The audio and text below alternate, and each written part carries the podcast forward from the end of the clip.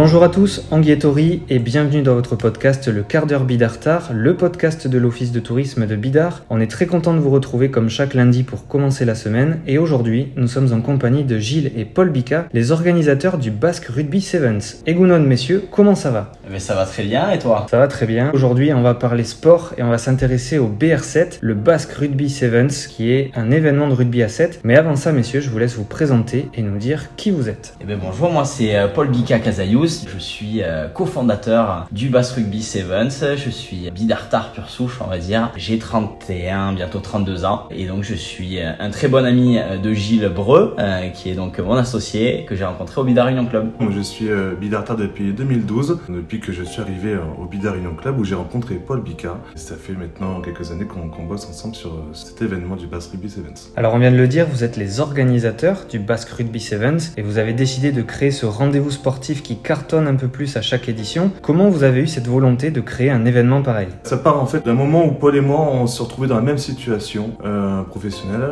On s'est un peu posé tous les deux, on avait plein de projets en tête, plein d'énergie et on s'est du coup concentré sur un projet commun qui est la création d'un événement sportif. Tous les deux on joue au rugby depuis assez longtemps. Moi il y a quelques années maintenant que j'ai arrêté le 7. Euh, en tout cas c'est quelque chose qui nous intéresse tous les deux puisque c'est un, sport qui est en plein développement, euh, qui a rejoint les Jeux Olympiques il y a quelques années maintenant qui vit un, beau dynamisme. Et au Pays Basque, il n'y avait pas de tournoi d'ampleur. C'est pour cette raison qu'avec Paul Bicard, on s'est concentré sur la création d'un événement sportif de rugby à 7 et qui plus est à Bidar, euh, avec un terrain qui est euh, le plus proche de l'océan en France et qui bénéficie d'un environnement euh, vraiment propice à ce genre d'événement. Au niveau de l'organisation de l'événement et de son déroulé, comment ça se passe pour ceux qui ne connaissent pas encore le Basque Rugby Sevens? À quoi on peut s'attendre? Les gens qui ne connaissent pas encore le Basque Rugby Sevens, il faut bien qu'ils aient en tête que c'est un, un événement sportif, donc il va y avoir du, évidemment du rugby à 7 de haut niveau, avec cette année les meilleures équipes euh, françaises qui viendront euh, euh, se disputer les points parce qu'on fait partie d'un circuit élite FFR, masculin et féminin. Mais pas que. Les gens qui sont pas forcément des grands fanats de rugby vont pouvoir profiter de tout le village éco-responsable avec différentes animations, food truck. Il y en a pour tous les goûts, petits et grands, garçons et filles, aiment le rugby et n'aiment pas le rugby. Je précise également que l'entrée est gratuite pour tous les spectateurs. Alors au-delà d'avoir des équipes de 7 joueurs, qu'est-ce qui change vraiment quand on pratique le rugby à 7 Est-ce qu'on va avoir des règles différentes ou pas du tout? Alors euh, pour résumer ça de façon euh, rapide, on va dire que le rugby à 7 c'est du rugby à 15 avec des règles qui sont à peu près les mêmes mais qui sont beaucoup plus dynamiques. Un sport où on joue à 7 contre 7 sur un terrain euh, qui est le même qu'à 15 donc forcément plus d'espace. Demi-temps de 7 minutes donc un jeu beaucoup plus rythmé, beaucoup plus dynamique et beaucoup plus facile à appréhender et à comprendre pour des gens qui sont pas forcément familiarisés avec les règles un peu spécifiques du rugby. Alors c'est déjà la troisième édition et chaque année on retrouve toujours ce même engouement autour de ce sport qu'est le rugby, aussi bien au niveau des spectateurs que des participants et ils sont de plus en plus nombreux chaque fois. Est-ce que vous pouvez nous parler des différentes équipes qui y participent? Car de ce qu'on sait, il y a des équipes locales, d'autres qui le sont un peu moins, voire même internationales. Effectivement, depuis 2018 on a eu la chance d'attirer des équipes qui venaient d'un peu partout en France mais également d'Europe et dans le monde. On se rappelle notamment de la présence en 2019 des euh, sélections nationales chinoises qui avaient, euh, qui avaient tout raflé d'ailleurs. Cette année, donc, comme je l'ai dit, on fait partie du circuit élite FFR, donc on aura les 12 meilleures équipes masculines françaises. Et à côté de ça, on aura une équipe belge, les Belgium Barbarians. On aura également l'équipe euh, de la sélection de la Réunion, donc euh, bon, c'est français, mais euh, ça vient quand même d'un peu plus loin. On aura également le retour des Ramblin Chesters, qui est une équipe anglaise de très très haut niveau qui fait des tournois un peu partout dans le monde. C'est une vraie mixité, que ça soit pour le côté masculin, féminin, avec des équipes de très haut niveau qui nous viennent effectivement de partout en France, d'Europe et également dans le monde. Alors ça fait plein d'équipes équipes venues d'ici et d'ailleurs, effectivement, et on remarque que les équipes féminines sont aussi de la partie, et en nombre. Est-ce que c'est important pour vous de valoriser ce sport qui se pratique aussi chez les filles? Bien entendu, le 7 en plus c'est un sport qui est très spectaculaire, aussi bien chez les hommes que chez les femmes, il y a peu de différences visuelles. Cette année, on aura un tournoi avec 8 équipes féminines, deux poules de 4, avec du très haut niveau, avec euh, la présence d'une équipe locale qui est Euskadi Sevens, qui regroupe quand même des joueuses qui ont joué à très haut niveau, certaines ont joué en équipe de France. Donc euh, oui, effectivement, pour nous, c'est une valeur qui est hyper importante de mettre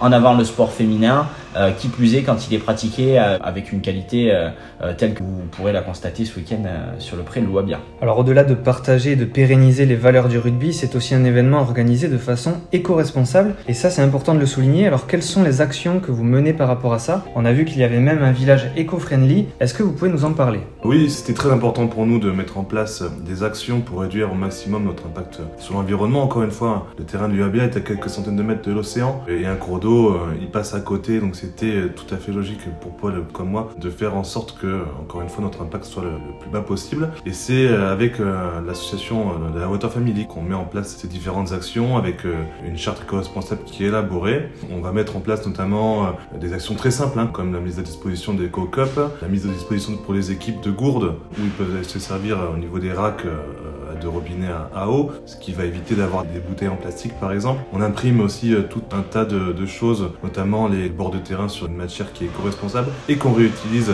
l'année suivante euh, euh, pour en faire des sortes de poches pour les équipes à qui on offre des, dotations. Et au-delà de ça, bien sûr, sur la restauration, on met un point d'honneur avec les food trucks de faire en sorte que ce qu'ils proposent soit au maximum des matières premières locales et fraîches et notamment aussi avec notre partenaire Intermarché qui nous fournit le buffet avec qui, bien sûr, on fait en sorte, encore une fois, de proposer des buffets euh, composés de repas frais et en, plus grande partie de matières premières locales. Alors pour chaque édition, il y a un parrain du tournoi. On pense notamment à Imanol Arinardoki, qui l'était en 2018, ou encore à Thierry Dussautoir, qui l'était en 2019. Et cette année, on le rappelle, le tournoi aura lieu le 25 et 26 juin, au même endroit que les années précédentes, au stade de Louabia, et à seulement 200 mètres de la plage. Alors ça fait rêver, mais je suis sûr que vous pouvez nous faire rêver encore plus en nous donnant peut-être le nom du parrain de cette édition, à moins que ce ne soit encore secret défense. À l'heure actuelle, effectivement, ils ne pas encore dévoilé, mais on a la chance d'avoir deux parrains, euh, deux parrains locaux, qui sont Stéphane Armitage et Francis les deux joueurs du, Biarritz Olympique, qui ont tous les deux aussi joué dans des sélections nationales, l'Angleterre pour Stéphane et la Nouvelle-Zélande pour Francis, rien que ça. Ces deux euh, parrains qui sont venus euh, logiquement en tête par des mises en relation et par des relations naturelles que, Paul Bica a avec eux et par l'intermédiaire aussi d'un de nos partenaires, le local. On a la chance de, les avoir cette année parce que c'est deux personnes vraiment tout d'abord très sympathiques, mais en plus très folkloriques et vous l'avez certainement vu dans la vidéo teaser qu'on a publié très récemment où ils ont fait valoir leur jeu d'acteur incroyable. On a hâte de les rencontrer. Alors c'est un rendez-vous festif qui rassemble, on l'a bien compris, mais ça ne s'arrête pas là. Il y a aussi des animations tout le week-end pour les petits et aussi pour les grands. Est-ce que vous pouvez nous donner un peu les grandes lignes de ce qui nous attend ce week-end?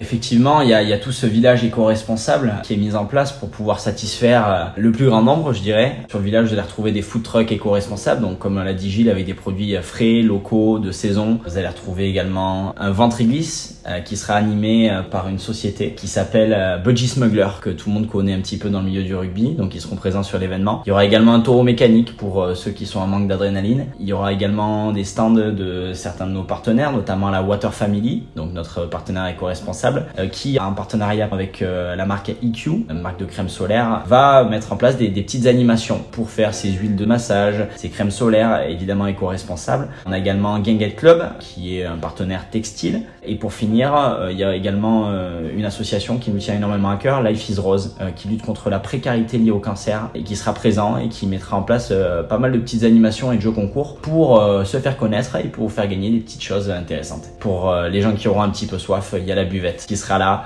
pour pouvoir passer un bon moment convivial entre amis. Alors avant de continuer, je voulais tester vos connaissances sur le rugby à 7 avec un petit quiz si ça vous dit. Et si vous êtes prêts, on va commencer avec une question simple, basique. Quelle est la durée officielle d'un match de rugby à 7 Réponse évidente, 14 euh, minutes avec demi-temps euh, de 7 minutes. Bon, jusque-là tout va bien, effectivement trop facile, donc je continue. En quelle année l'équipe de France de rugby à 7 est-elle devenue championne d'Europe? Alors de tête, je dirais euh, l'année 2015, mais je me trompe peut-être. Alors c'est bien 2015, je vais vous demander à quel endroit maintenant Là pour le coup c'est plus compliqué, j'imagine que c'était à, Paris Non, c'était à Moscou et grâce à cette victoire ils se sont d'ailleurs qualifiés pour les Jeux Olympiques de Rio. On poursuit, pour l'instant c'est un sans faute. Quelle équipe est actuellement championne du monde en titre de rugby à 7 C'est la Nouvelle-Zélande. Ouais, les Blacks. Très bien. On arrive sur une question euh, plus technique. Quel est le poids d'un ballon de rugby? Alors moi je dirais que c'est euh, dans les 400-500 grammes, mais beaucoup plus lourd pour euh, certaines personnes. Euh, Je pense notamment à Rémi Dossio, vu le nombre de passes qu'il fait, à mon avis, elle doit peser un peu lourd. Là. Effectivement, c'est plus ou moins ça. On est sur une fourchette qui va de 410 grammes à 460 grammes. Donc c'est quasiment euh, équivalent au poids d'un ballon de foot. Mais on sait très bien que les deux sports ne se valent pas. Désolé les footeux. Question suivante. Où se déroulera la prochaine Coupe du Monde de rugby à 7 Eh bien, si je dis pas de bêtises, c'est dans l'hémisphère sud euh, et je pense que c'est en Afrique du Sud. Très très bien. Donc c'est un sans faute. Dernière question. Pour finir, quelle équipe va remporter la troisième édition du Basque Rugby Sevens? Ça là, n'y est pas, mais peut-être que vous avez un petit prono à nous partager. Alors j'ai un prono et je le partagerai à la buvette du Bass Rugby Sevens les 25 et 26 juin. Donc si vous voulez parier avec moi, je vous donne rendez-vous à la buvette euh, de 8h du matin à 8h du soir. On pourra parier tous ensemble avec aurais plaisir. Très bien, donc j'ai envie de tester autre chose avec vous. On sait tous que les rugbymen ont parfois tendance à faire de grandes envolées lyriques avec des expressions un peu à coucher dehors. Donc ce qu'on va faire maintenant, c'est que je vais vous lire trois ou quatre expressions qu'on retrouve un peu dans le milieu du rugby et on va voir déjà dans un premier temps si ça vous parle et si c'est le cas, vous allez peut-être essayer de nous les décrypter ensemble. Si je vous dis la cabane est tombée sur le chien, qu'est-ce que ça vous évoque? D'un point de vue littéraire, j'aurais tendance à croire que c'est euh, la mêlée qui s'est effondrée, mais euh, Cabane est tombé sur le chien, le chien est mort. Euh, je pense qu'il y a une des deux équipes qui est en train de mettre une raclée à l'autre, je sais pas. Ouais, on s'en rapproche effectivement. Ça veut dire donc qu'une équipe vient de creuser l'écart avec la quasi-certitude de remporter le match. Très bien. Bon, on va voir que c'est très axé sur les animaux à chaque fois. Le cochon est dans le maïs. là pour le coup, j'aurais tendance à croire que c'est un peu le désordre sur le terrain. Je n'ai pas trop, euh, pas trop d'idées là-dessus. Je dirais le cochon euh, est dans le maïs. Euh, effectivement, il y a une équipe qui est en train de perdre, je sais pas. Alors non, à l'inverse, c'est le match qui risque de basculer à tout moment. Tout est encore jouable. Si je vous dis, il faut faire chanter le cuir. Là pour le coup, ça me semble beaucoup plus simple. On s'imagine qu'il faut, euh, il faut rythmer un peu le jeu en, en jouant vraiment au ballon. Qu'on peut également euh, comparer à l'expression euh, la balle à l'aile, la vie est belle.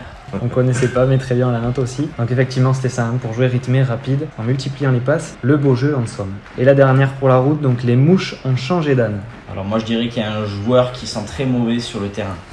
Moi, je pense plutôt à l'arbitre euh, ou qui prenne partie d'une équipe ou d'une autre et qu'il ait changé euh, de côté en cours de jeu. Et non, pas vraiment. Alors là, on est plutôt sur euh, la partie qui est en train de se renverser et l'équipe qui menait perd son avantage. Bon, vous êtes plus fort sur le quiz en tout cas. Le rugby à 7, c'est un sujet que vous maîtrisez et heureusement. Et on va terminer avec la tradition quand on est invité sur le quart d'heure Bidartar. On a de la chance aujourd'hui puisque vous êtes deux. Donc c'est le moment où vous pouvez nous raconter une anecdote ou un moment marquant, quelque chose que vous avez vécu à Bidar et que vous n'oublierez sûrement jamais. Pour ma part, moi, il y, a- quand même pas mal de moments euh, qui, m'ont marqué à Bidar, que ce soit avec le Bidar Union Club euh, ou même dans ma vie, euh, dans ma vie personnelle. Mais je vais rester sur la thématique du Bass Rugby Sevens. Quand en 2017, avec Gilles, on, se met en tête de créer cet événement et que en 2018, euh, on est au mois de juillet et qu'on est en plein dedans et que l'événement a lieu et que je regarde un petit peu l'ampleur que ça prend, le monde autour de moi et que je regarde Gilles et que je me dis mais ça sort tout droit de notre esprit et il y a du monde et, ça plaît, les gens prennent du plaisir. Euh, voilà, ça a été un moment euh, qui était un-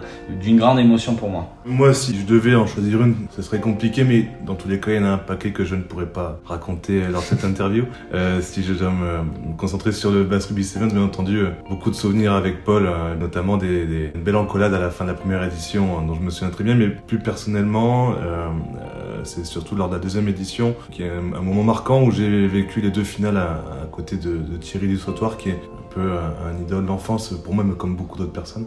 J'ai vécu quelque chose comme un rêve d'enfant, euh, un moment privilégié pour moi et dont, je me souviendrai euh, très longtemps, euh, que j'espère. Paul, Gilles, merci beaucoup pour cet échange entre les perches. Merci à toi Valentin. On est très content de vous avoir reçu dans le quart d'heure Bidartar. On espère que cette nouvelle édition aura autant de succès que les précédentes, mais ça on n'en doute pas une seconde. En tout cas, le rendez-vous est pris dans l'agenda. On se retrouve ce week-end au stade de l'Ouabia pour cette nouvelle édition du Basque Rugby Sevens et on se dit à très vite pour un nouvel épisode. Issa Nuncha.